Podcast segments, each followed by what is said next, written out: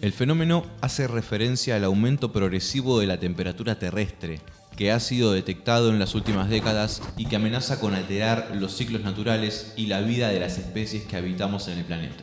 Los cambios en la temperatura de la Tierra no son nuevos y han estado presentes a lo largo de la evolución, pero nunca antes se habían acelerado tanto.